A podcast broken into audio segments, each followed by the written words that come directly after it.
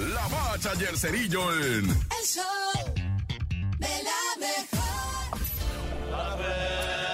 ¡La bacha! ¡La bacha! ¡La bacha! ¡La misma bacha! La bacha, la bacha, la bacha. Una, dos, tres, cuatro, cinco copas para las felinas. Sí, sí, sí. La Liga Femenil, una vez más, entrega el trofeo a Tigres Femenil o las Amazonas o cómo.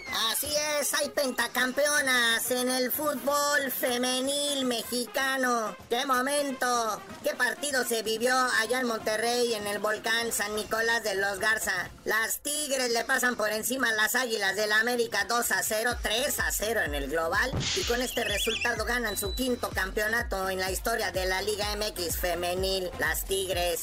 Oye, carnal, y qué fuerte, qué fuerte esto de los 26 convocados al tricolor. Nos vamos a Qatar, nos vamos a... Pero más bien nos vamos a anunciar. Solamente los que tienen comerciales van. Es más, cuéntanos ese chisme. Raulito Jiménez es imagen de una marca comercial y sin estar al 100% se lo están llevando. Oye, sí, sale la lista de los 26 insaculados seleccionados a esta selección. No hay grandes cambios, no hay grandes sorpresas. Como ya lo habíamos mencionado en este espacio, Raulito Jiménez, que hasta su papá dice que está como a un 85%, no está al 100. Chanzón y se cae, ¿eh? Chanzón y no va y metemos al Chaquito Jiménez. Mira que el Chasquito ya grabó todos los anuncios de la Liverpool, hijo. Hay que meterlo. ¿Cómo que vas a hacer imagen de una de las más grandes tiendas departamentales de este país y no vas a estar en Qatar, hijo? No, y luego Martín, en cambio nos enteramos que somos la segunda selección que acumula más años. No, bueno. Ay, Paco Memo. Oye, sí, ¿qué onda con esta estadística?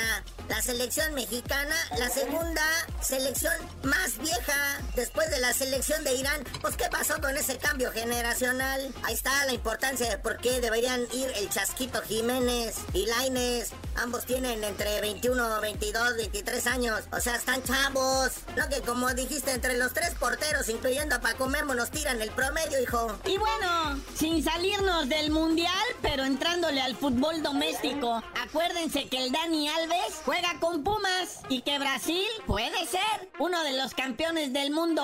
¿Qué beneficio traería esto para el equipo de CEU? Oye, sí, ese Dani Alves, ¿eh? Le podría hacer ganar a los Pumas hasta 7 millones de pesos, hijo, en caso de que Brasil resulte campeón. Resulta que les dan una lana a los equipos donde juegan los seleccionados. Creo que en promedio les dan algo así como 10 mil dólares por cada día que estén en el mundial. O sea, y esto es para el club.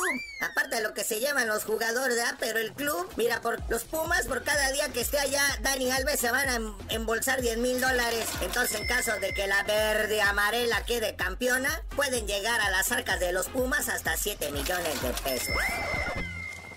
Y bueno, carnalito, ya no sin antes. Pues ya decirle a Checo Pérez que ya no se pelee con el Max Verstappen, ¿verdad? Ya se reconciliaron, ya fumaron pipa de la paz, según dicen aquí los encabezados de los más importantes medios nacionales. Así que todo vuelve a la cordialidad en la Fórmula 1 en el equipo de Red Bull. Y tú no sabías de decir por qué te dicen el cerillo. Hasta que me consigan unos comerciales como Raúl Jiménez les digo, Anaya.